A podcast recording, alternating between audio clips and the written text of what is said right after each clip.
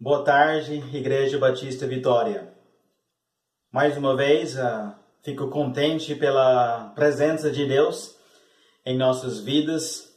Eu preciso admitir que eu fico um pouquinho frustrado uh, com a situação de hoje em dia e parece que a gente não consegue alcançar aqueles cultos presenciais como eu almejo. Mas também eu sei que Deus está em controle e eu vou simplesmente tentar deixar tudo nas suas mãos. Então, mais uma vez, eu estou aqui ah, pregando ah, numa cozinha. Podemos ver que não é a minha cozinha, na verdade, fomos lá para visitar ah, os parentes da Dani, aproveitando desse tempo meu parado.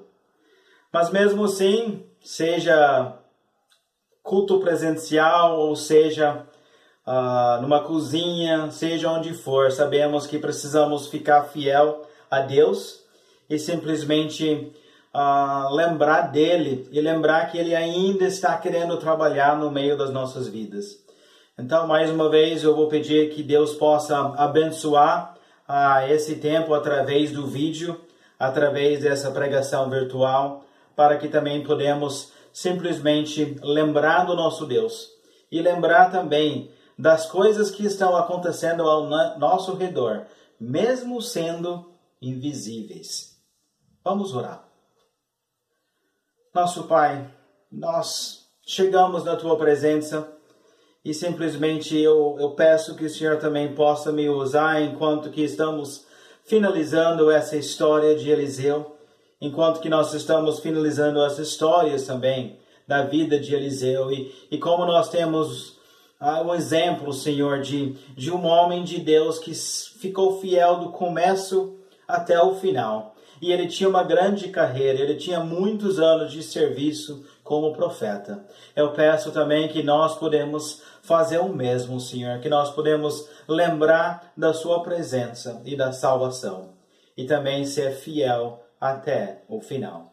Então pedimos também que o Senhor possa usar essa essa pregação também de realmente ser usado para encorajar e também que ela pode até cutucar se for necessário também nas nossas vidas espirituais, enquanto que o Espírito Santo trabalha nos nossos corações. Nós simplesmente colocamos essa pregação e esse tempo nas suas mãos, ó Deus. E oramos tudo isso em nome de Jesus. Amém. Então, pelo fato que nós estamos fazendo a, a segunda parte uh, dessa pregação, uh, quero também fazer uma revisão do que eu estou querendo uh, enfatizar no meio dessa história. Em primeiro lugar, eu queria usar até a, a outra história de quando Eliseu, junto com o seu servo, enxerga aquele exército invisível, né? O servo não conseguiu de enxergar no começo, mas Eliseu conseguiu. Queria usar aquela história junto com essa história de nos relembrar das coisas invisíveis ao nosso redor. Então, gostaria de ler também esses versículos que eu li também na outra semana em Hebreus, capítulo 11, versículo 1, e também nós vamos ler o versículo 6 e fala: Ora, a fé é a certeza de coisas que se esperam, a convicção de fatos que se não veem. De fato, sem fé é impossível agradar a Deus, porquanto é necessário que aquele que se aproxima de Deus creia que ele existe e que se torna galardoador dos que o buscam podemos ver que a fé é você estar acreditando em coisas que você não consegue enxergar. E podemos ver que fé, sem fé nós não podemos agradar a Deus. Então dá para falar que nós precisamos aprender de enxergar o invisível se nós realmente queremos agradar o Senhor.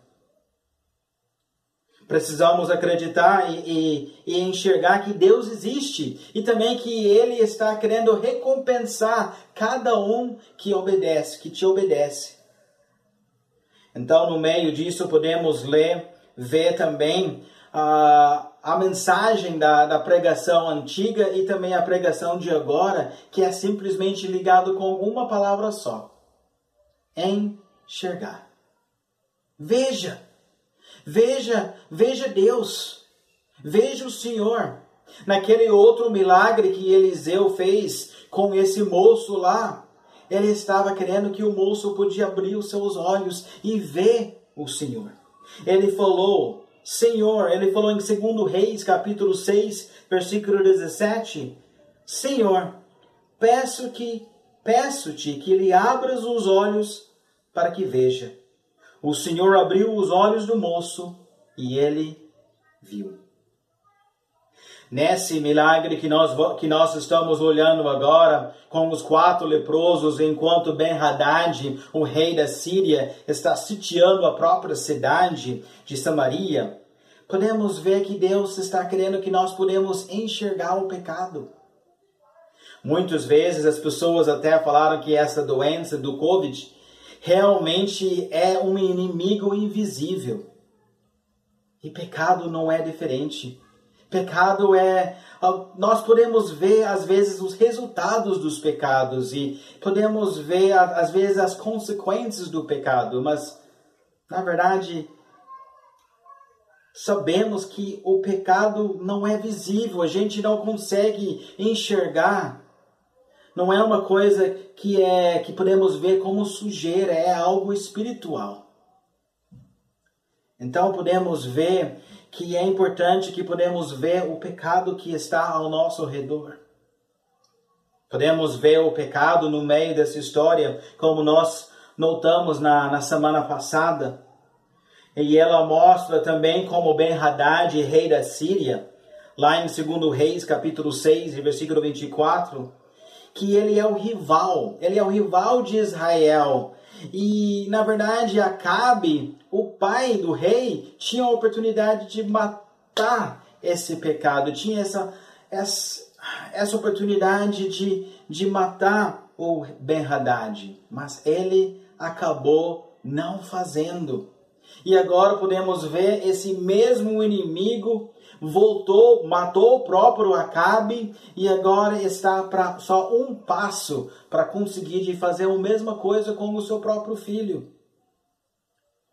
É triste, mas o pecado ela vai, e ela vai, e ela vai, ela está querendo nos vencer.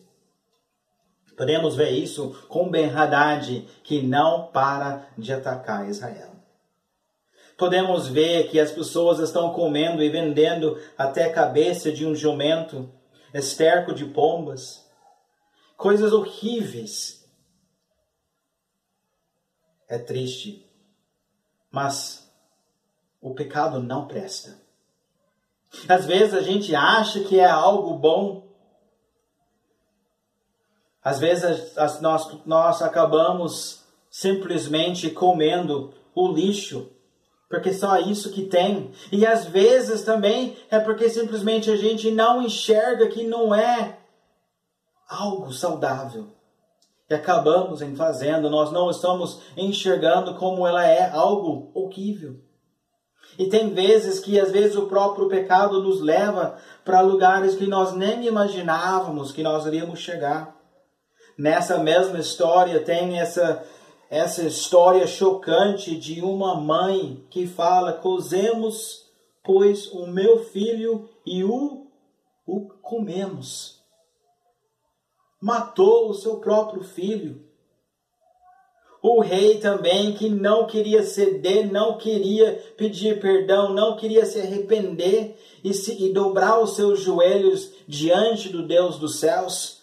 Ele rasgou as suas vestes e fala: Olha, em versículo 31 me fala: Se a cabeça de Eliseu ficar sobre os ombros, sobre os seus ombros hoje,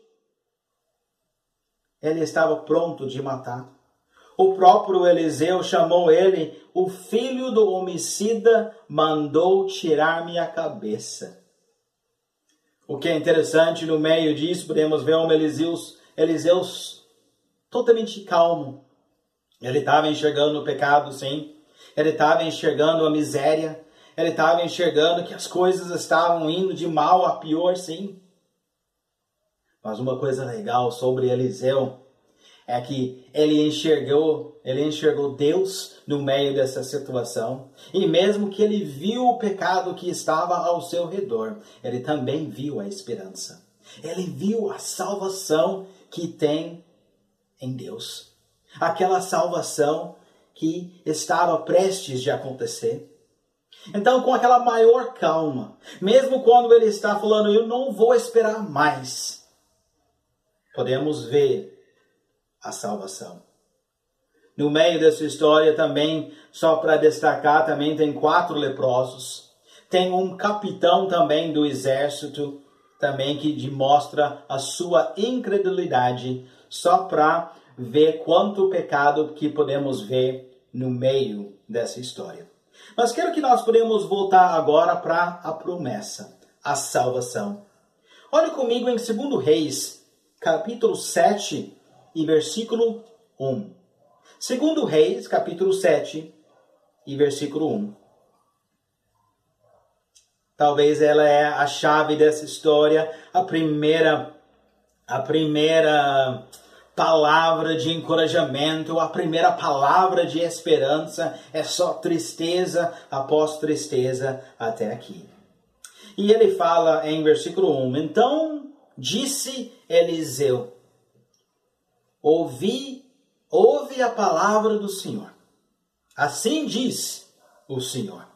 Amanhã, a estas horas, mais ou menos, dar-se-á um alqueire de flor de farinha por um ciclo, e dois de cevada por um ciclo, à porta de Samaria.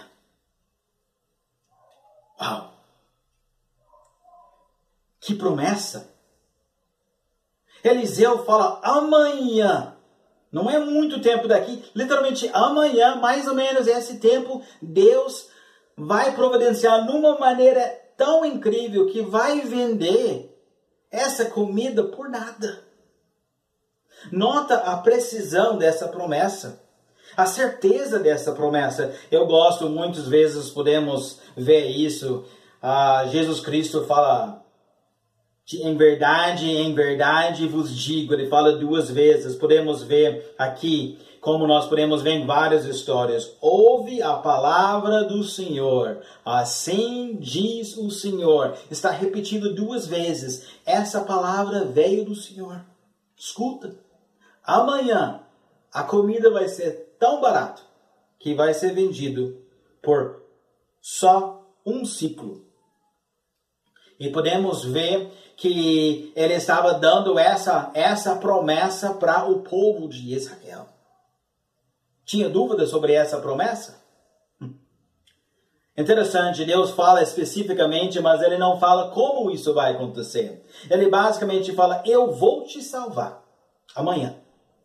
Mas ele não explicou como. Aí, lógico, podemos ver no meio de tudo isso que simplesmente o homem começa a duvidar.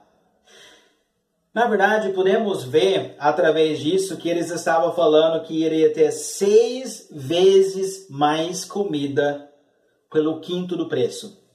Então, quando nós estávamos uh, comparando né, aquele esterco de pomba, que talvez foi esterco mesmo, tem algumas pessoas que acham que talvez foi um outro tipo de, de trigo, um trigo ruim, até por causa disso ganhou esse nome. Mas seja o que for, Deus está falando aqui que Ele vai dar seis vezes mais comida pelo quinto do preço. Que dá para falar? 30 vezes mais barato. 30 vezes mais barato. E podemos ver que também não vai ser só qualquer trigo, vai ser flor de farinha ou uma farinha fina, uma fin, uma farinha boa. Podemos ver que realmente o pecado ela só oferece o ruim. Ela oferece aquele aquela cabeça do jumento, esterco de pomba, mas Deus está falando: "Eu vou te dar flor de farinha". E o preço não vai ser nada. Que promessa. E na verdade, Deus faz a mesma coisa com a gente. Podemos ver as diferenças, o céu e o inferno. Podemos ver também simplesmente o prazer de obedecer a Deus e também a tristeza quando nós ficamos na escravidão do pecado. Satanás gosta de pintar outro quadro, mas na verdade Deus está falando que você pode ter tudo isso e de graça. Eu vou te dar bem melhor do que o mundo pode oferecer. Confia em mim. Versículo 2. Porém, porém, o capitão a cujo braço o rei se apoiava respondeu ao homem de Deus: Ainda que o Senhor fizesse janelas no céu, poderia suceder isso? Disse o profeta: Eis que tu o verás com os teus olhos, porém disso não comerás. Ele duvidou. E a profecia aumentou. Porque o profeta fala: Eis que tu o verás com os teus olhos, porém disso não comerás. De novo, não faz sentido. Eu, o braço direito do rei, eu vou ver essa comida e eu não vou conseguir de comer? tá de brincadeira. Vou sim. Podemos ver que essa profecia que realmente ele fala, né? Eu até contei as palavras, 40 palavras na primeira profecia, só uma sentença curta uh, que Eliseu aumentou. Ele fala bem rapidinho, vai ser assim. Demorou só alguns segundos para falar essa profecia. Podemos ver o pecado desse homem foi incredulidade. Ele não acreditou. Eli, Eliseu, ele deu a promessa, ele falou sobre a salvação, mas ele não acreditou. É, é interessante no meio dessa história, porque alguns de vocês que conhecem e na verdade já vai saber o final, porque você acredita na, na, na palavra de Deus e a palavra de Deus sempre vai ser cumprida. Deus fala: você vai morrer. No final dessa história, ele é a única pessoa que morre. Ele é a única pessoa que morre. Sim, tinha outras pessoas que sofreram pelas consequências do seu pecado, principalmente através também ah, da sua fome. Tinha uma mãe que decidiu de matar o seu filho dois dias, literalmente dois dias antes do dia da salvação. Que triste. Até o mesmo rei que falou que ele iria matar Eliseu não morre. Mas o homem que não acreditou na palavra de Deus e que zombou, tirou sarro até o homem do homem de Deus e não acreditou na palavra de Deus, essa a sentença desse pecado foi o quê? Morte. Interessante quando nós podemos lembrar de Marcos, capítulo 3, versículo 29. Mas aquele que blasfemar contra o Espírito Santo não tem perdão para sempre, visto que é réu de pecado eterno blasfemar contra o Espírito Santo. E, e lógico, tem vários argumentos sobre isso, mas a maioria das pessoas acreditam que esse blasfemar contra o Espírito Santo é simplesmente recusar a voz do Espírito Santo. E fala, eu não quero escutar, eu não acredito em nessa palavra. Começa a recusar. E quando nós fazemos isso realmente e deixamos nosso coração duro, como esse homem fez, a sentença é morte. O salário do pecado é a morte. Ele não quis acreditar. Ele decidiu: eu vou recusar. E Eliseu falou: então, a sua punição vai ser a morte. Você vai ver mas você não vai conseguir de participar na salvação de Deus. Hum. Podemos ver agora, voltando à história, saímos dessa cena e voltamos para uma outra cena no meio dessa história e que muda a história. Ela é a parte 2. Olhe comigo no versículo 3. Quatro homens leprosos estavam à entrada da porta, os quais disseram uns aos outros: Para que estaremos nós aqui sentados até morrermos? Se dissermos, entremos na cidade, há fome na cidade, e morreremos lá. Se ficarmos sentados aqui, também morreremos. Vamos, pois, agora e demos conosco no arraial dos Círios. Se nos deixarem viver, viveremos. Se nos matarem, tão somente morreremos. Interessante, no meio dessa história, nós temos literalmente quatro leprosos e podemos ver eles. Ele fala que eles estão ah, na estão na entrada na cidade.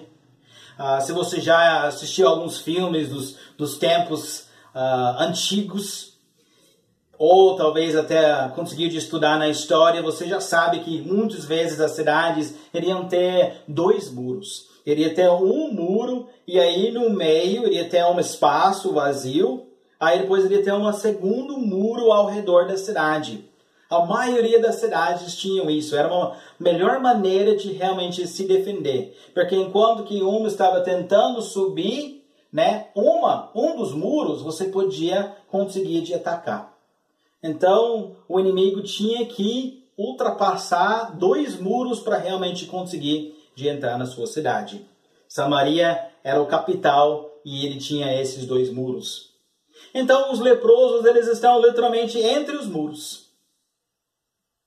E tem que decidir de que direção que eles vão. E eles usam um pouquinho de lógica. E no meio de tudo isso, eles falaram: só tem uma esperança. Só uma das escolhas tem um pouquinho de esperança. Pô, sim, eu vou admitir, tem pouca esperança até nessa escolha. Mas podemos ver que só uma escolha tem esperança. O mundo vai oferecer muitas maneiras de ter esperança. O mundo vai tentar oferecer várias soluções para seu problema. E talvez na sua mente você vai pensar: eu acho que nem tem solução.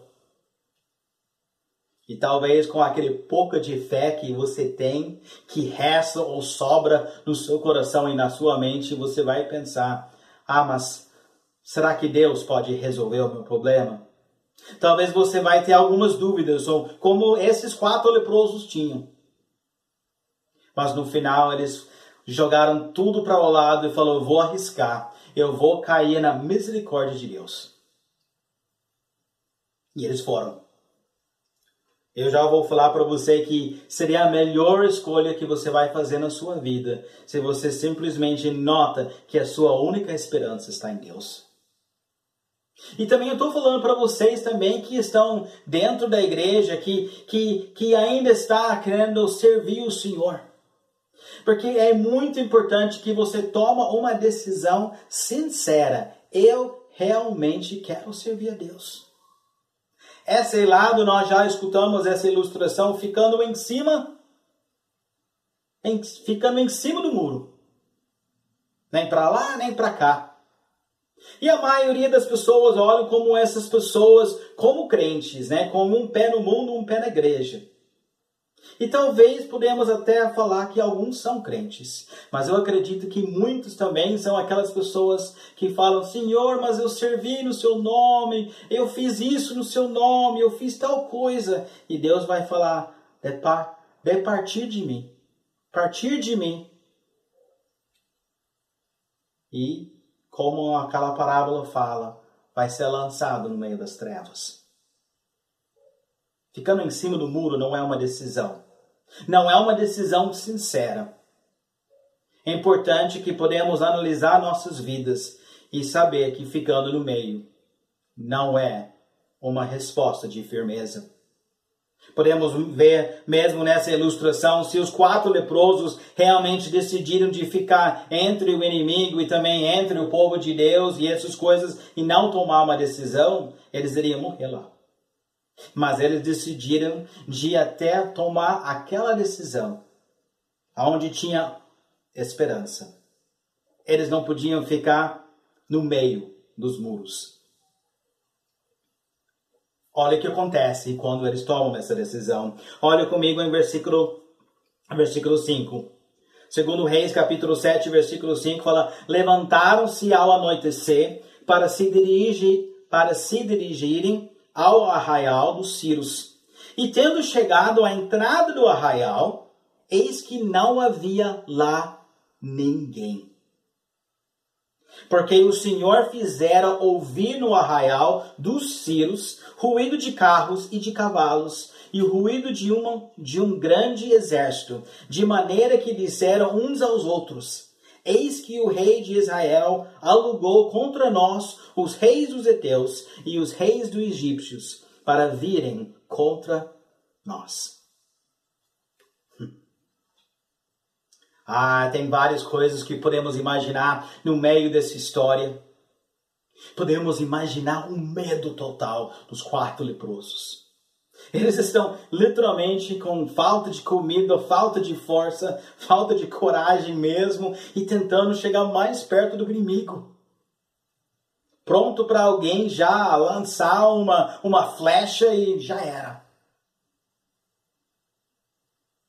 Eles foram devagarzinho, chegando lá, não escutando nada, não vendo nada, chegando mais perto, talvez vendo uma tenda. Onde eles estão? Chegando lá, chegando um pouquinho mais perto, ninguém. Começando a andar no meio das tendas, começando a, a andar um pouquinho para lá e para cá, vendo mais coisas, de repente vendo comida e, e talvez até bem rapidinho, pegando um pouquinho de comida, comendo, nem acreditando na bênção. Ah, o inimigo vai atacar. Mas não.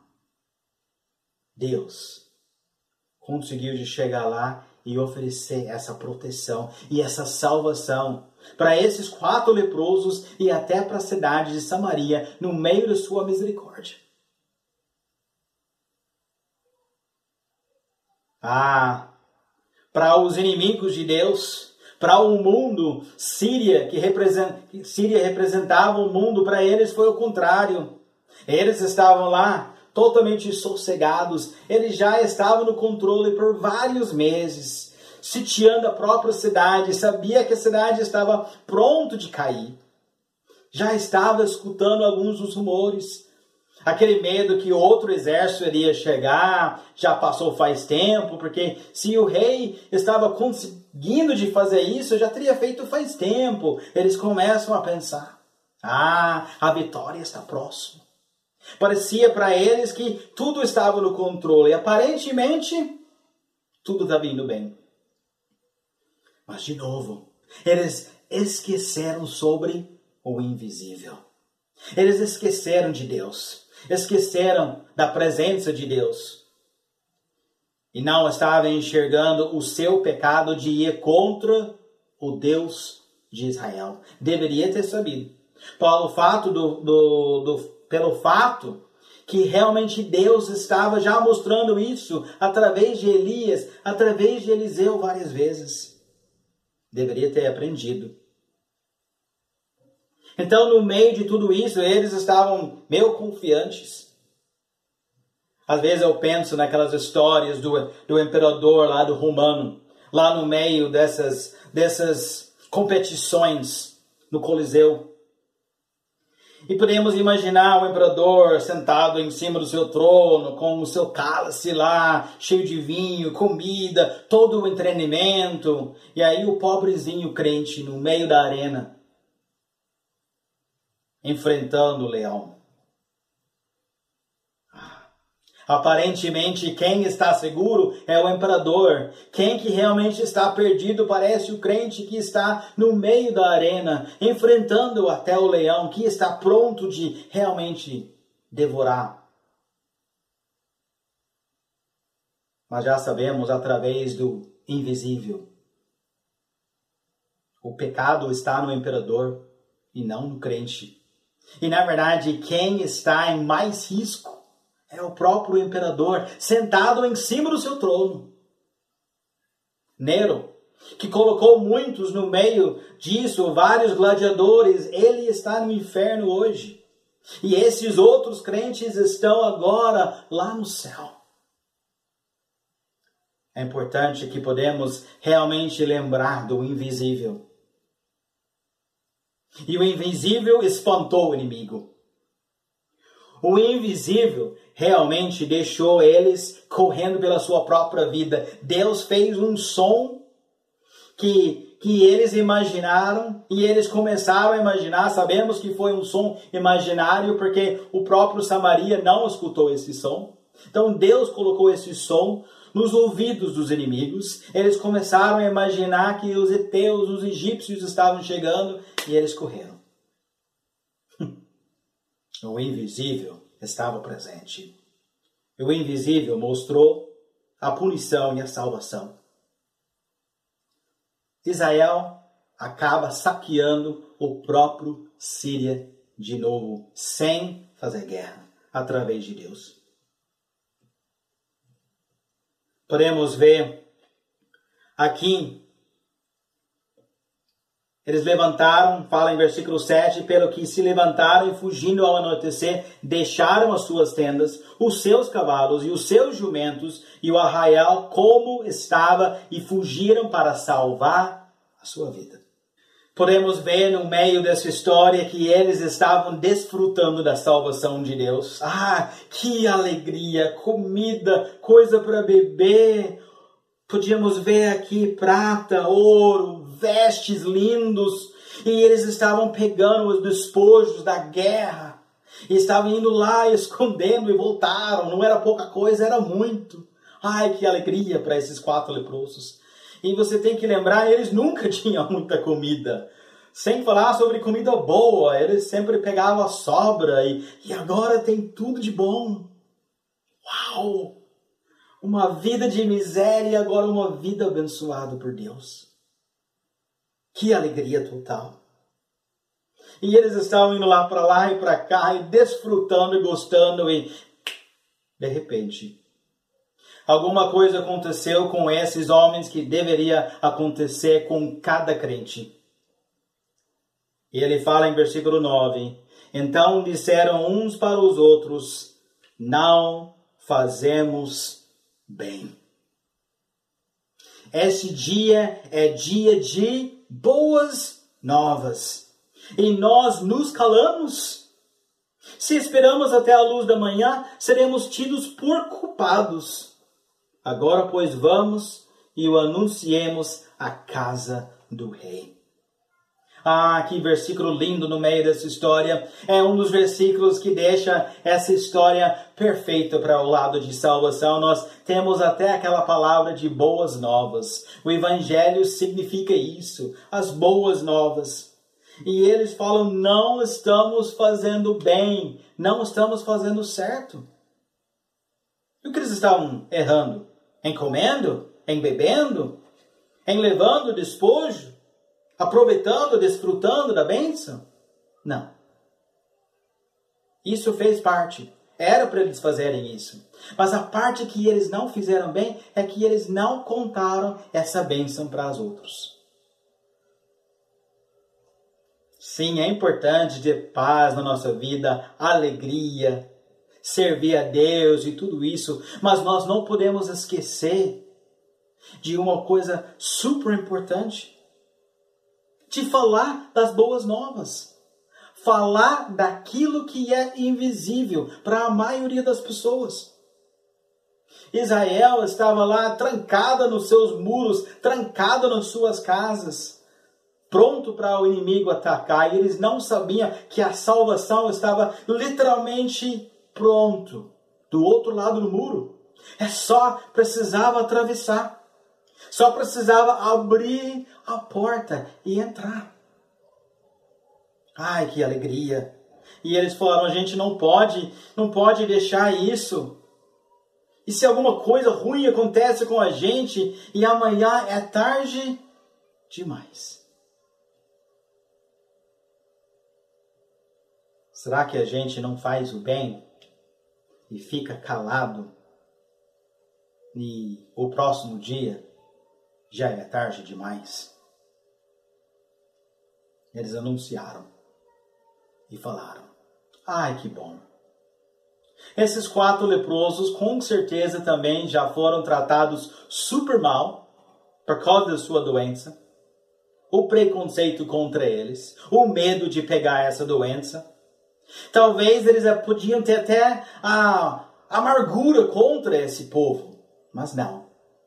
Sabiam como era a fome, sabia como era a miséria, sabia como era para ser um pecador e agora receber a bênção do Senhor, receber a salvação, falar: eu não vou ficar quieto, eu vou contar para eles.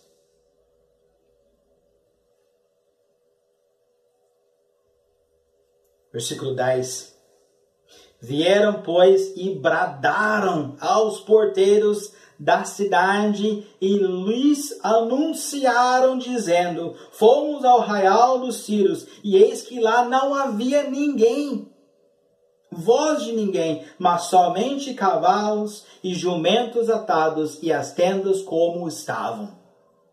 Vai lá, gente, está vazio. Pode pegar o que precisar. Anunciaram as boas novas. E aí? E o povo escutou? O povo acreditou? Não, não acreditou. O rei, mesmo que ele já tinha recebido essa profecia do Eliseu, que realmente iria ter comida basicamente de graça, no próximo dia, quando o próximo dia chega, naquele mesmo horário que Eliseu tinha prometido, e ainda recebe uma notícia que a comida é de graça, pode ir lá e pegar, ele sempre fala, ele começa a pensar: ah, não, eu acho que é armadilha. Deve ser armadilha. Eu não vou cair nessa. E ele manda até os cavalos para ver. Coloca as pessoas montadas nos cavalos E quando eles vão lá atrás e ir lá para o Rio Jordão, podemos ver que eles começam a ir para lá e para cá, até o Rio Jordão. Eu olhei no mapa e eu vi que é 20 quilômetros. 20 quilômetros entre Samaria até o Rio Jordão. Eles queriam saber de, com certeza que não tinham inimigo. Então, montados em cima desses cavalos, eles começaram a andar para lá e para cá. Quanto tempo que isso levou? E, o, e, a, e a cidade ansiosa. Eu imagino os quatro leprosos ainda aproveitando desse tempo de espera para acumular mais coisa. Aí o povo espera. Finalmente eles voltam. Não, está vazio. Versículo 16. Então saiu o povo e saqueou o arraial dos Círios. E assim se vendia um alqueire de flor de farinha por um ciclo, e dois de cevada por um ciclo, segundo a palavra do Senhor. Segundo a palavra de quem? Do Senhor. Olha o versículo 17 dera o rei a guarda da porta ao capitão em cujo braço se apoiara. Mas o povo o atropelou na porta e ele morreu. Como falara o homem de Deus, o que falou quando o rei descera a ele. Então fala aqui que o, o rei colocou é, esse homem como a, a guarda da porta, do portão lá, do portão da cidade, ele colocou esse homem, o seu braço direito, para cuidar. Só que o povo viu né, a esperança, viu toda essa possibilidade de comer, sem falar sobre o ouro e todas essas coisas, e eles né, foram com aquela pressa e literalmente atropelou esse homem para que ele morresse.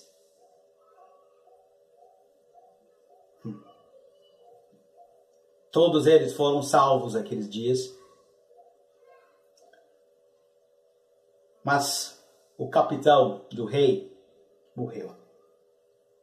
Ele viu a salvação como Deus falou, mas ele morreu antes de fazer parte. Antes de tomar parte da salvação, antes de comer essa comida. É triste É uma cena triste. Na verdade, os próximos versículos de 18, 19 e 20, elas começam a refalar a mesma coisa da incredulidade do capitão.